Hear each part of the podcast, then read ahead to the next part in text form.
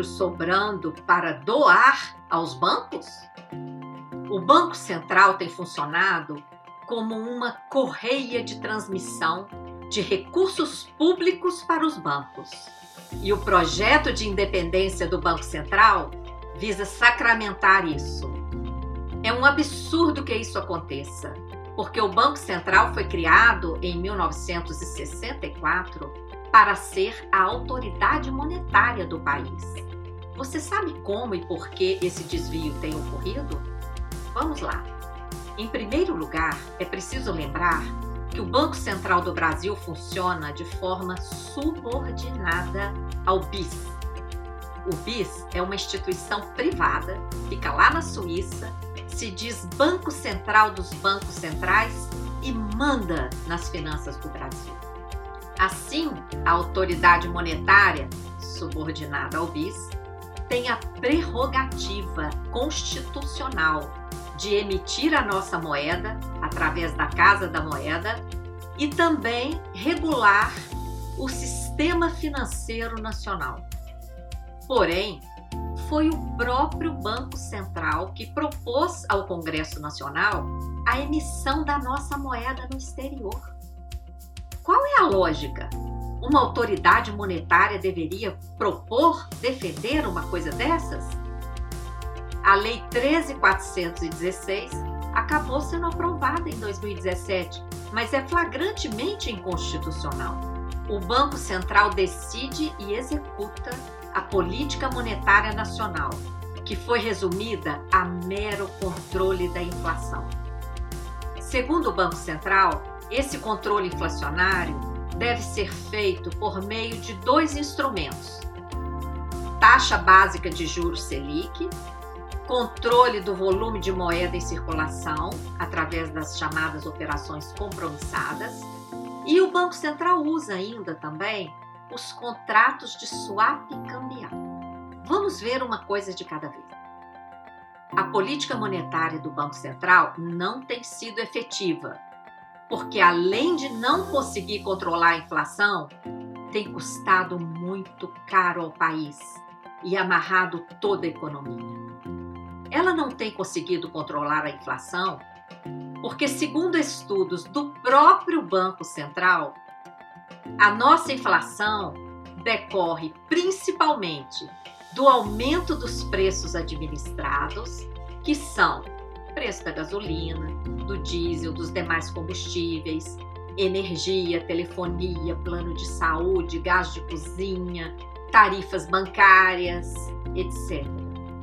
A inflação brasileira é impactada também pelo aumento do preço dos alimentos, devido a erros de política agrícola que privilegiam o agronegócio de exportação em vez de priorizar a agricultura familiar que de fato produz e coloca alimento na mesa das pessoas e também falha no controle de estoques.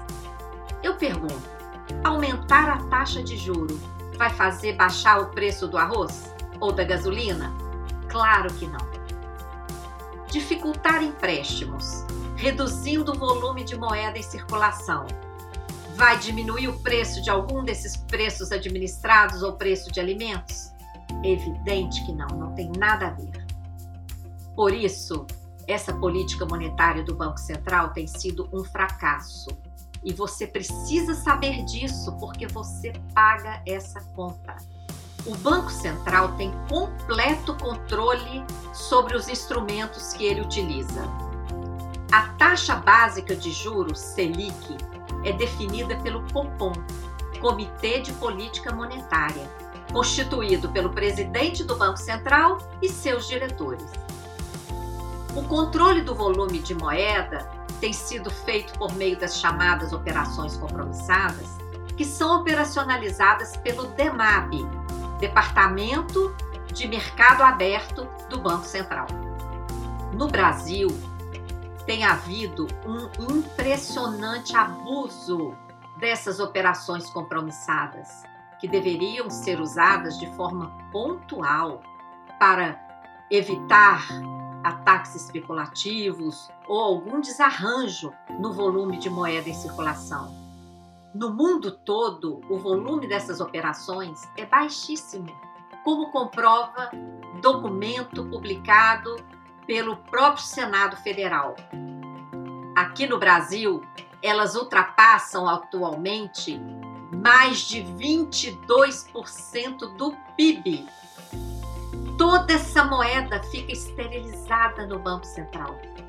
Na prática, as operações compromissadas têm sido usadas para remunerar a sobra de caixa dos bancos diariamente. Tem custado caríssimo à nação. Não controlam a inflação e amarram toda a economia como é que isso está funcionando.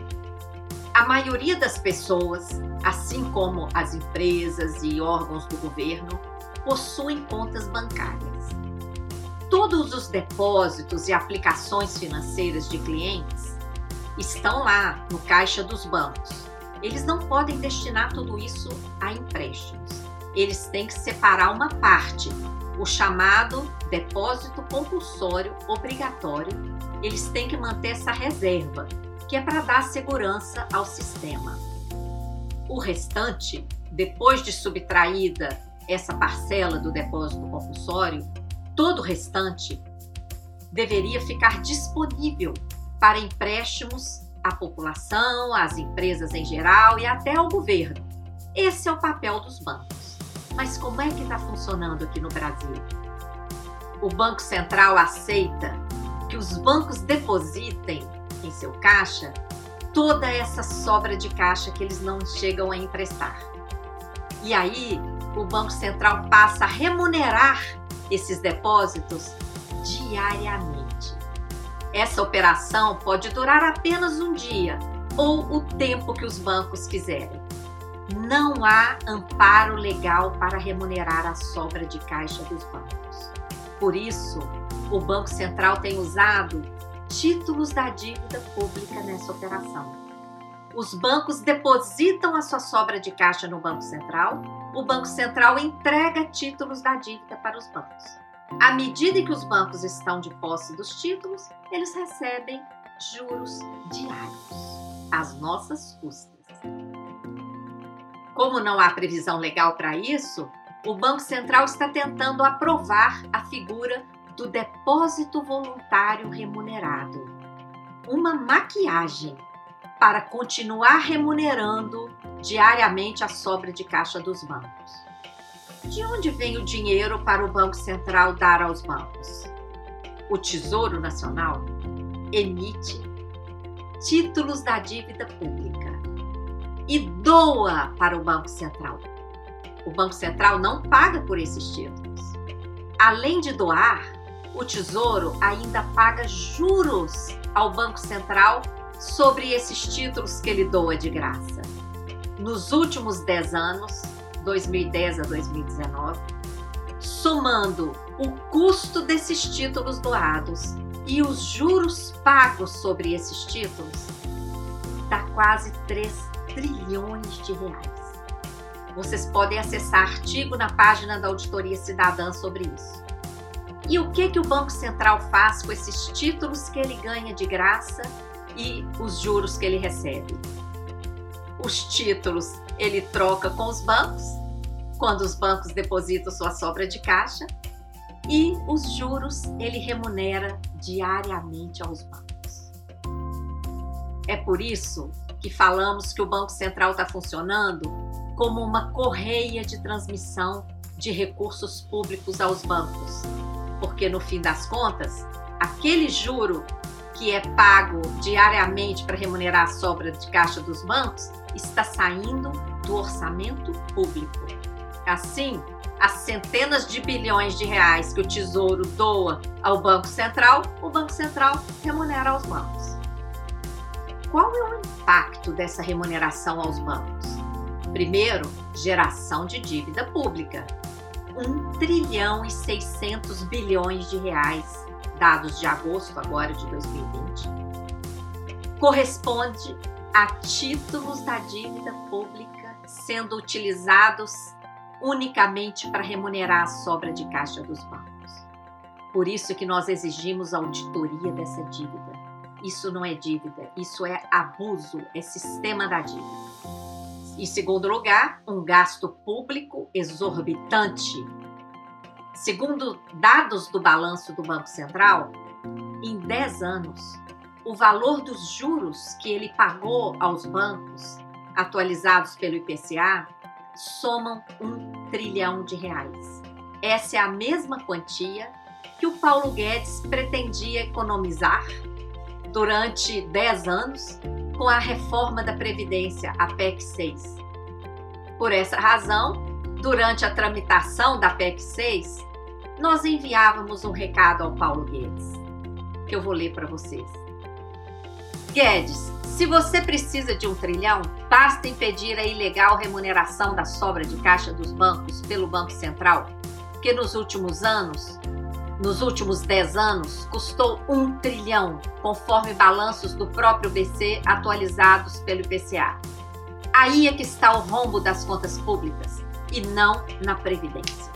Além de custar caríssimo e gerar dívida pública, essa remuneração diária aos bancos ainda traz danos irreparáveis à economia brasileira, porque produz uma falsa escassez de moeda na economia, tendo em vista que aquela moeda que deveria estar lá no caixa dos bancos disponível para empréstimos fica esterilizada no caixa do Banco Central. E qual é a consequência dessa falsa escassez de moeda? elevação dos juros de mercado. Empresas e famílias têm uma enorme dificuldade de acessar crédito porque os bancos pedem taxas de juro de mercado elevadíssimas para emprestar à população. Os bancos preferem a garantia dos juros diários pagos pelo Banco Central. Imaginem se o Banco Central parasse de remunerar os bancos diariamente os bancos iam ficar com toda essa montanha de dinheiro parado em seu caixa? É evidente que não. É evidente que reduziriam os juros de mercado para emprestar à população e às empresas. E a economia iria deslanchar. Do jeito que está funcionando agora, toda economia fica amarrada por falta de crédito. Enquanto o dinheiro fica lá esterilizado no Banco Central, sendo remunerado diariamente aos bancos. Essa operação foi a principal causa da crise fabricada a partir de 2014 aqui no Brasil, quando a taxa Selic chegou a 14,25 e as compromissadas a 1 trilhão. Conforme falamos em outro vídeo, o dano dessa operação também ficou comprovado agora durante a pandemia da Covid-19, porque o Banco Central liberou em 23 de março 1 trilhão e 200 bilhões de liquidez aos bancos. E os bancos não emprestaram. O dinheiro não chegou às empresas. Segundo Paulo Guedes, o dinheiro ficou empossado nos bancos. Assim, os bancos receberam esse pacote de liquidez de 1 trilhão e 200 bilhões e não emprestaram às empresas que foram empurradas à falência. Os bancos dobraram os juros em vez de facilitar os empréstimos, conforme amplamente noticiado. Bancos públicos passaram a emprestar às empresas depois do, do Pronamp, que liberou recursos do Tesouro Nacional para empréstimos às micro e pequenas empresas. Os bancos privados, nem depois do Pronamp, queriam emprestar. Em vez de serem punidos, os bancos foram premiados, porque toda aquela quantia de recursos que deixou de ser emprestada passou a fazer parte de sua sobra de caixa e foi remunerado pelo Banco Central. Vejam a quanto chegou o volume de operações compromissadas em plena pandemia: 1 trilhão e 600 bilhões de reais. E a inflação? A desculpa para tudo isso é controle inflacionário. É evidente que essa operação não tem servido para controlar a inflação, que, como falamos, decorre de outros fatores. Essa operação está servindo é para transferir recurso público para os bancos e de forma ilegal. Desde 2017, quando enviou o projeto de lei 9248 ao Congresso, o Banco Central vem tentando legalizar a figura do depósito voluntário remunerado.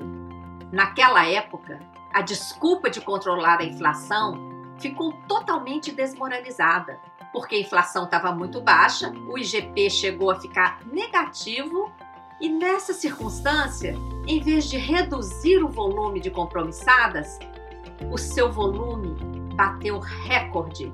Chegou a 1 trilhão 287 bilhões naquela época. O PLP 112 de 2019, que trata da independência do Banco Central, também visa legalizar essa operação de depósito voluntário remunerado pelo Banco Central. Até julho deste ano, o aumento das compromissadas foi impressionante. Só nesse ano, elas, essas operações aumentaram 546 bilhões de reais. E como falamos, o Banco Central usa título da dívida pública para isso.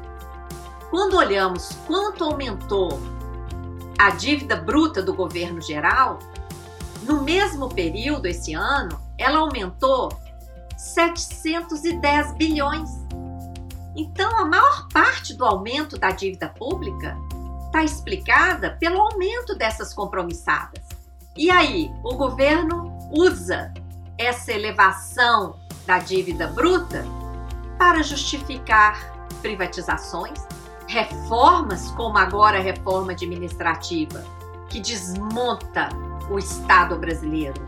O problema das contas públicas no país não está na manutenção do Estado, nos serviços prestados à população ou no gasto com servidores, mas sim nessa política monetária suicida do Banco Central e no sistema da dívida como um todo.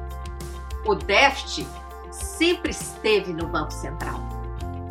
Em resumo, essas operações compromissadas, que na verdade correspondem à remuneração da sobra de caixa dos bancos, têm provocado ao mesmo tempo geração de dívida pública ilegal, gasto público exorbitante, não controlam a inflação, amarram o funcionamento de toda a economia por gerar falsa escassez de moeda e elevação das taxas de juros de mercado e ainda consomem recurso público de forma exorbitante. Temos dinheiro sobrando para isso? Vocês podem acessar esse folheto na página da Auditoria Cidadã. A pandemia escancarou o privilégio para os bancos e a escassez imposta às pessoas. Além de ter recebido o pacote de 1 trilhão e 200 bilhões que já comentamos, e que só serviu para aumentar a remuneração da sua sobra de caixa, os bancos ainda poderão receber trilhões diante do que foi aprovado e incluído na emenda constitucional 106, que autorizou o Banco Central gastar trilhões para comprar papel podre dos bancos.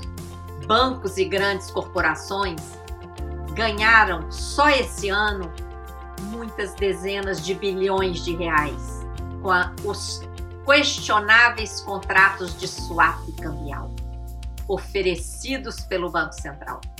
Em apenas cinco meses, o Banco Central acumulou perdas de 63 bilhões e meio com esses contratos.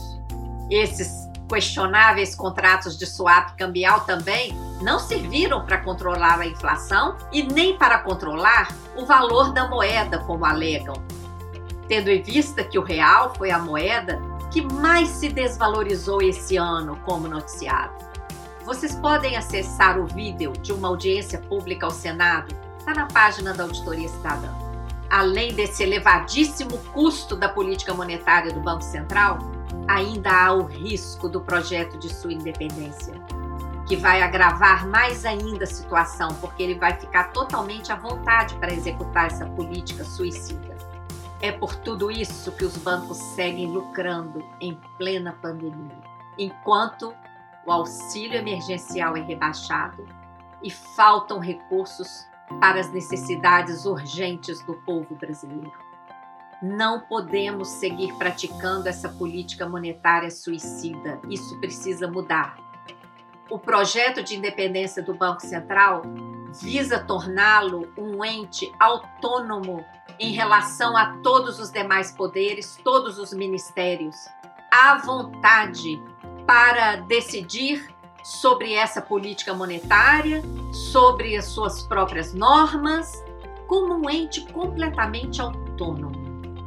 Essa independência só vai servir para deixar o Banco Central mais à vontade ainda para executar essa política monetária errada, que tem provocado danos aos cofres públicos e à economia brasileira, e enquanto beneficia unicamente os bancos. Vamos pressionar o Congresso para rejeitar esse projeto. É hora de virar o jogo. Garantir vida digna para toda a população brasileira. Buscar o nosso desenvolvimento socioeconômico e respeito ao ambiente. Vem com a gente, acesse as nossas redes. É hora de virar o jogo.